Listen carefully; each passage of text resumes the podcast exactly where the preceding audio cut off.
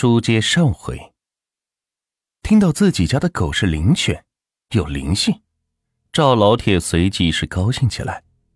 但是听到后面容易招惹不干净的东西，脸上兴奋的表情瞬间变蔫了，有些担心的问道：“呃，大妹子，这不会有啥大问题吧？”柳夏花犹豫了一下，说道：“大哥，你放心，也没啥事。”我看这只狗到了年纪，灵性的很，不干净的东西是不敢靠近你们家的。赵老铁绷紧的神经随即是放松了下来。柳夏花走了，赵老铁感激的眼神，望着柳夏花渐渐远去的背影，叹了口气。柳夏花长得太漂亮，只可惜年纪轻轻的就守寡，无不让人惋惜。第二天，小芝便醒了过来，身上的烧也是退了，一连吃了几大碗面，而阿黄则兴奋的在小芝的屋子里是上蹿下跳，跟着也开始进食了。一场诡异离奇的遭遇就这么结束了。坐在悬崖边的小芝想到这里，又是一阵的伤感，心底里是无助的彷徨失落。我的阿黄。你在哪里？他的思绪回到了十一岁那年，柳夏花说过，阿黄是一只灵犬，这件事也在不久后的第二年应验了。小智那个时候已经在山下读了小学四年级，每天上学都是他带着弟弟一起去，一起回，而阿黄就跟在后面。上课的时候，阿黄就卧在门外的窗户下，等着他们姐弟俩下课。学校是几间残破的瓦房，瓦房前有一大片的空地，在空地上跑着一群狗，大的、小的、黑的、白的、黄的，他们玩的是不亦乐乎。这些狗都是山里孩子养的，所以孩子们一上学，学校的操场上总会聚集着一群狗。他们也像人一样，三五成群聚在一起。小芝每每看到阿黄蹲在窗户下等他的时候，总会喊阿黄去跟他们玩，而阿黄似乎也听懂了他的意思，只是摇摇头，伸着舌头，摇着尾巴，又继续蹲下。有一天下午，放学了，孩子们也都是陆续的回家了。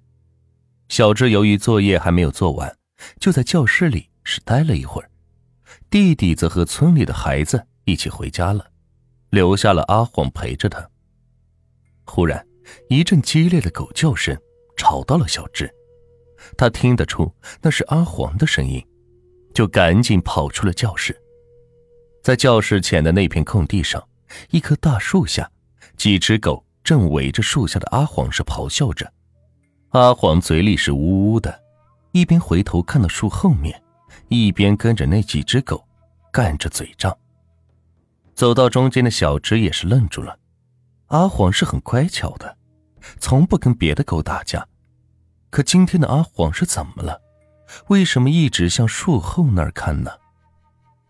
小智快步的走了过去，快到近前的时候，他猛然间发现，树后面有着一个黑色的影子，那影子足有一米五高。在看到小智到来的时候，那黑影似乎也看了他一眼，转眼间消失不见了。那几只围着阿黄的狗也瞬间停住了叫声，掉头跑出了学校。阿黄看到小智走来，伸着舌头，兴奋地跑到了小智的身边，蹲下，等着小智抚摸他的头。小智笑了笑：“调皮鬼，阿黄。”我们回家吧。阿黄欢快的伸出爪子，摸了摸小芝的手，一副摇尾乞怜的模样，而后摇着尾巴跟在小芝的后面是走了。天色渐渐的黑了，整个山村都被笼罩在一层晚霞之下，远处的山顶一片火红，美丽极了。小芝走在前面，阿黄则跟在后面，向着山上走去。走着走着，小芝突然停住了，因为他感觉不到阿黄在后面，于是回过头去看阿黄。阿黄则停在了不远处，蹲在地上。看到小芝在看他，阿黄便冲着小芝汪汪的是叫了起来。小芝是愣了愣，喊道：“阿黄，快点，回家了。”阿黄又汪汪的叫了一声，似乎不愿意走，而他的头则不时的望向右边的林子里。小芝赶忙是跑了过去，摸了摸阿黄的头，说。阿黄，快点回家了，明天给你抓鱼吃。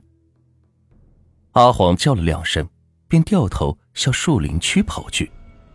小芝是愣了一下，不知道阿黄到底想干嘛，也赶忙的是跟在阿黄的后面，向着树林里而去。天色渐渐的黑压压的一片，铺天盖地而来，黑暗的潮水很快便覆盖在了山村的上空，树林里。渐渐的越来越暗，小芝一边喊着阿黄的名字，一边在后面追着。当跑到望天崖的时候，阿黄停了下来，回头望着小芝跑来的方向，似乎在等着他。小芝到了望天崖，看到了阿黄正望着自己，而在阿黄不远处的悬崖边，有一个人影，正站在那里，一动也不动。阿黄，过来！小芝轻轻的喊了一声，向着悬崖边望去。阿黄乖巧的摇着尾巴，跑到了小芝的身边。天色有些暗，小芝看不清楚悬崖边站的人是谁，但从那身影，他看得出那是一个六七十岁的老人，一头的白发，土灰色的衣衫，弯着身子，正望着远处的山顶。洪奶奶，是你吗？小芝试探着喊道。他看到那老人手里的一根拐杖，顿时便觉得熟悉，那是他们家隔壁洪奶奶的。是我，你是枝丫头吧？那老人转过身，笑着说道：“恒奶奶，是我，你怎么到这里来了？”小芝开心的边走边说道。奶奶梦了，出来走走。孩子，你赶紧回家吧，你爹娘还在家等着你呢。老人微笑着说道，然后转过身去，望着远处漆黑的夜空。奶奶，那你怎么办？天黑了。小芝担心的说道，一双大眼睛望着红奶奶的背影。孩子。奶奶没事儿，身子骨还扎实，放心吧，赶紧回去吧。哦，红奶奶，那我走了。阿黄，走吧，回家了。说完，小芝又喊了一声“阿黄”。一人一狗身影渐渐的消失在树林之中。深夜，正当大家睡得正香的时候，赵老铁家的大门。被敲得咚咚直响，赵老铁揉着睡眼朦胧的双眼，打开了门，看到的是隔壁的黄大亮。哎，大亮，这么晚了，你敲什么玩意儿？还让不让人睡了？赵老铁打了个哈欠，心情不爽的说道：“哥，这不是有事吗？不然我也不会这么晚敲门呀。”黄大亮脸上挂着一丝忧伤，说道。大亮，咋了？出啥事了？赵老铁忙着急问道：“哥，我们家老太太刚刚去世了，我来请你帮忙。”黄大亮说着，眼泪都掉了下来。赵老铁猛然一愣：“大亮，啥时候的事？”晚上吃饭的时候还好好的，夜里我起来看看，老太太就没气儿了。黄大亮一边说。一边抹着泪，大亮，你别急，我回去换件衣服，马上过去。赵老铁说着，跑回了屋子里。深夜，黄大亮的院子里站着十几个村民，有亲戚，有同门，也有邻居。院子里是忽明忽暗，闪烁着，大家相互抽着烟，谁也没有说话，彼此时沉默着。这种气氛下，大家也是不好说话，一是怕冲撞死者，二是怕鬼差听见。院子的中央，摆放着一副黑色的寿棺，棺材下几个火盆里正烧着纸钱。乡下的习俗是，在老人去世的前几年就会准备好棺材，所以棺材是现成的。而当晚去世的人，家里人是要给死者送魂的，而请来帮忙的人，则都是属相不相冲的纸人。黄大亮一家人，每个人的腰间和头上都围着一条白布，这叫带孝，但没有一个人哭。当然。这也是地方的风俗，死者当晚去世，家人不能哭，一来是怕惊着鬼差，二来是怕死者听到哭声不愿意走了，那就会变成孤魂野鬼。哭的话也得等过了当晚，最后的大哭特哭是在送葬和下葬的时候，称之为哭病。此时赵老铁的手上提着一个竹篮。里边放着一块刀头，这里的刀头是指给死者吃的肉，煮熟后交叉着插上两根筷子，放在盘子里。一些纸钱，一瓶烧酒，一碗剥好的鸡蛋。这里的烧酒和鸡蛋不是死者用的，是用来贿赂鬼差的。传说中，鬼差最喜欢吃鸡蛋，这么做也是希望鬼差路上能善待死者。所以，这也算是一种变相的贿赂吧。黄大亮手里抱着几件老太太的衣服，其余的众人则是空着手，带着笑。十几个人没有哭声，静悄悄的出了院子。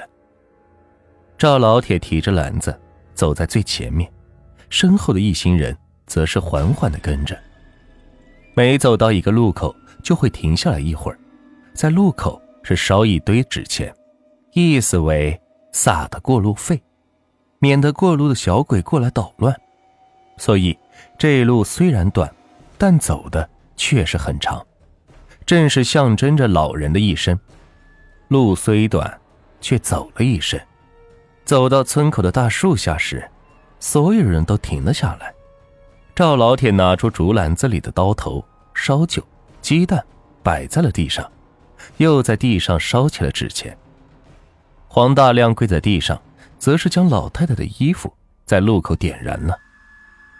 送魂儿的时候，直系亲属都要跪下，旁系则是站着，所以一行人有的站着，有的是跪着，望着莹莹的火光中，衣服和纸钱渐渐的烧尽，众人的心情也都是相当的沉重。这。就叫做送魂儿。当然，地方的风俗也有不同。火光渐渐的熄灭，纸灰随着微风是飘向天空，不知要飞到哪里。此时，在大树的背后，正站着浑身哆嗦的小芝和阿黄。望着众人离去，小芝和阿黄走了出来。起初，在黄大亮敲门的时候，小芝就被惊醒了。阿黄也是跑进了屋子里，用嘴咬着小芝的衣服，向外扯了两下，松开，跑到门口，又回头望了望小芝，见小芝没有动静，阿黄又跑回来，故技重施，完了又跑到门口，头是不时的向外看去。小芝不知阿黄怎么了，看到阿黄的动作，他好像是明白了，阿黄要带着他去哪里，于是小芝就起了床。跟着阿黄是出了门，出门的时候碰巧撞到送魂的队伍，就悄悄的跟在了后面。阿黄一路带着小芝到了村口，躲在了树后面，直到那群人离开才出来。小芝浑身是哆嗦着，并不知道发生了什么事但看到大人们烧纸钱的场景，也瞬间是明白了，有人去世了。他有些害怕。颤栗的缩着脖子，轻声的说道：“阿黄，你带我来这干嘛呀？”阿黄听到小智的声音，伸着舌头上去咬了一下小智的裤子，示意小智跟他走。小智愣愣的赶在后面。到了村口，去往山下的道路时，阿黄停在了一块大石头的旁边。在那儿的大石头边，正坐着一个老太太。小智看见了那老太太，正是红奶奶，随即忘却了恐惧，高兴的是走了过去，喊道：“红奶奶，你怎么在这儿呢？”吱丫头，奶奶舍不得你大亮叔，不想走啊。”红奶奶说道。